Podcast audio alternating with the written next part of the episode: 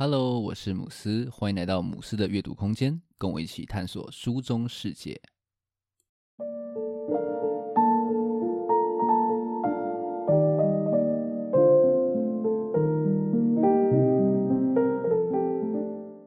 今天要来跟大家分享一本非常有趣的书，书名叫做《移工怎么都在直播》。相信大家呢，现在对于移工应该都是不太陌生哦。毕竟很多的家庭啊，都会请印尼或者是越南的看护，然后呢，在很多的工厂也都可以看到移工他们在工作的身影。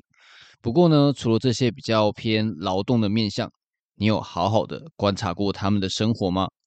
这本书的作者江婉琪，他从二零一五年就开始接触这种移工啊，还有移民这些议题。在这本书当中呢，他走访了非常多的地方。带读者认识台湾各个角落的这种移工的故事，觉得呢是相当真实而且鲜活的第一手经验哦，可以说是完完全全的打开了我的视野。那我们就开始今天的介绍吧。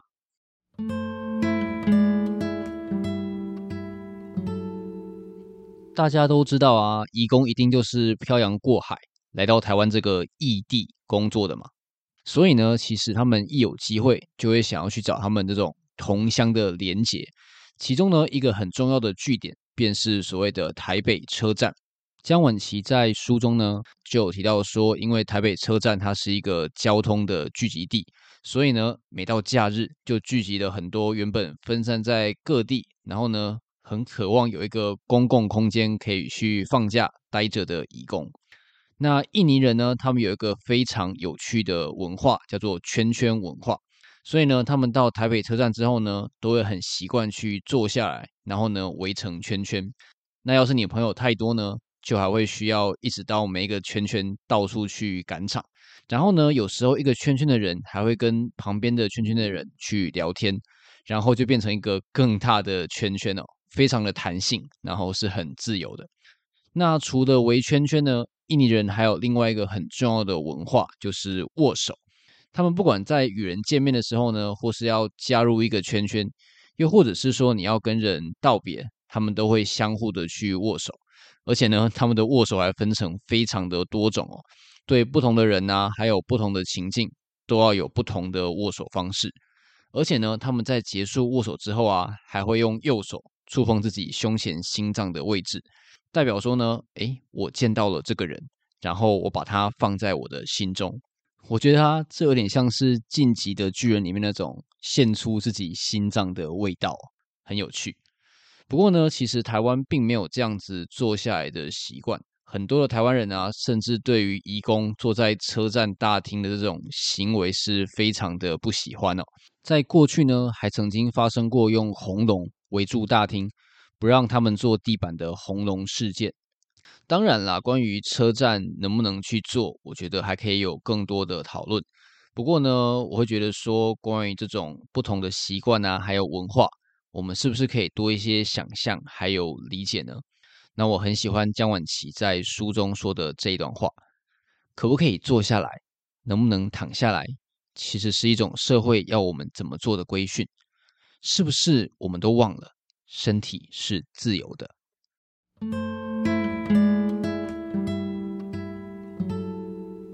不过呢，移工并不只是只有单纯带来属于他们自己的文化而已哦。有的时候呢，他们也会与台湾的本土文化去交集，甚至呢，碰撞出新的火花。比方说呢，书中就提到一个超级有趣的例子，就是庙会里的移工。如果啊，你去 YouTube 搜寻东港怪佬鼓队。你就可以看到一群移工参加东港迎王的身影哦。那看着他们在这种发财货车上面呢，打着大鼓，然后呢一直摇啊摇，真的是超级超级的嗨哦。另外呢，他们还会唱一些爪哇歌，又或者是印尼的皮影戏曲，还有在印尼的庶民流行音乐当都，可以说是呢为了这种传统的庙会注入了一个浓浓的异国风。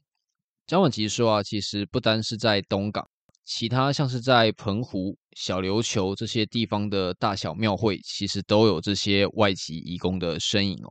那这是因为呢，这些乡里间的年轻人多半都啊离乡背井了哦。所以呢，庙会为了要去补足人手，就会去找这种附近的工厂啊，或者是渔港的男性移工来帮忙，所以呢，才会形成这样子一个有趣的风景。那另外呢，书中还有提到一位唱台语歌的移工吴咪，他的故事呢也是相当的有意思。那吴咪他是来自爪哇哦，那他一开始会学台语歌呢，是因为他照顾的阿嬷听了会很开心。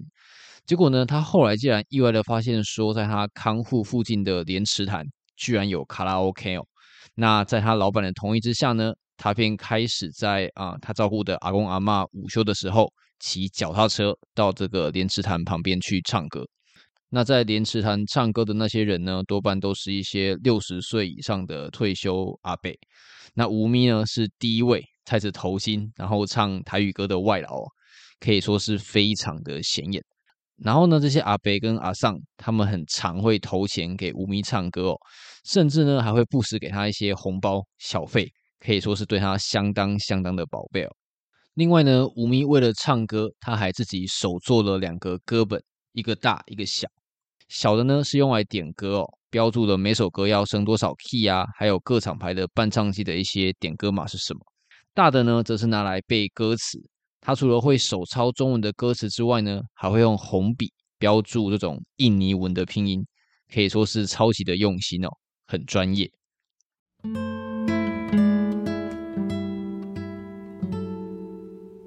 最后呢，我们来聊一下书名《移工怎么都在直播》。那我也是因为这本书才知道说，哎，原来移工他们非常喜欢直播，而且呢，甚至可以说是无处不直播。有些看护呢会直播他在雇主家里面煮饭，也有渔工会直播他们在渔船上面睡午觉的样子，甚至呢很多住在工厂的移工，连他们在深夜睡觉的时候呢，都还是开着直播的荧幕。但是为什么移工他们那么喜欢直播呢？江婉菊说，他最常听到的一个答案是说，希望别人看见自己在台湾过得很好，借由直播呢，他们可以展现自己过得好的一面。给别人看，像是书中有访问一名移工妮妮，他就说辛苦的时候不可以直播。另外呢，也有很多人把直播当成是跟同乡朋友传播资讯的一个管道。书中有访问一位移工小翠，她每星期一、三晚上九点都会直播，然后去分享一些新的劳资讯息。同时呢，也会顺便去协助他的一些同乡去处理一些工作上面的纠纷。所以呢，其实对于很多的义工来说，直播也是一个很好的去彼此支持的网路。不过呢，义工之所以喜欢直播，或许还有更深层的理由哦。书中访问呃义工伊达的段落，让我看得很心疼哦。工作的那个家里有十二颗监视镜头，对伊达来说。只有手机的那颗直播照相镜头，对于身为义工的他最自由。那我很喜欢书中的这段话。其实义工直播是因为那是连结，在直播里舒服的说自己的语言，表现快乐，展现自由，和同乡在网络上互相支持。义工是孤鸟，孤鸟在飞行的时候，直播可以让他们脱离现实，在网络的世界里回巢，透气呼吸。嗯，或许直播对于义工来说也是一种展现自己的方式吧。可能只有在手机的镜头前面呢，他们才能够找回自己。那最后想用江晚琪的这段话来帮这个段落做结尾：当义工直播的时候，他可以说话，表达自己，那一刻才终于不是一枚劳动力，而是完整的人。因为在直播的世界里，还有声音。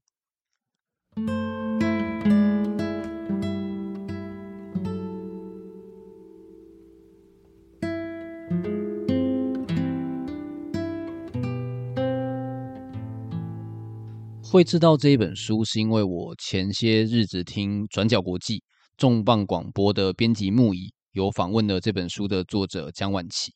那这本书我在读的过程就非常的喜欢哦，觉得一定要介绍给大家。这本书可以说是打破了很多我过去对移工的一些想象，像是呢，过去常常会觉得移工应该都是因为经济的问题需要赚钱才会来台湾嘛。但是呢，书中有访问一个移工英格利，他就说，很多人呢、啊，其实来台湾是为了逃脱，可能是为了要逃脱一段失败的感情、不愉快的婚姻，又或者是生意失败的羞耻。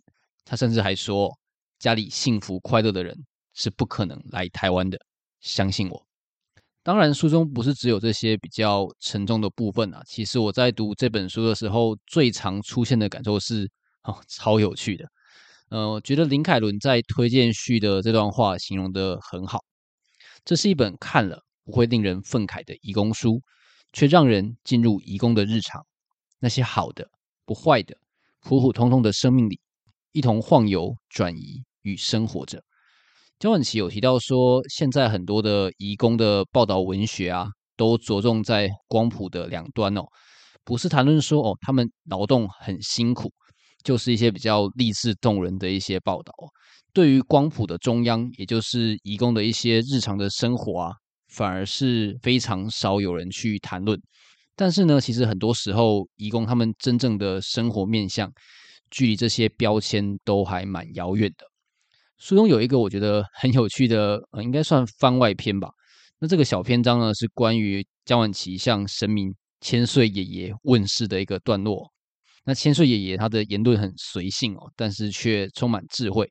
那我很喜欢下面这一段对话。这段对话是江晚琪问千岁爷爷说：“哎，为什么人会在另一个人身上贴标签呢？”那千岁爷爷的回答是说：“那个就是观察不彻底。”江晚琪有提到说，他其实啊、嗯，他对移工的理解也是经历过了非常多次的转变哦。从小时候觉得说，哎，移工好像很危险。后来又觉得说呢，移工很可怜，但是后来才发现呢，其实可怜好像也是一种标签哦。其实人本来就有很多种样子啊，很难被几个标签就去定义。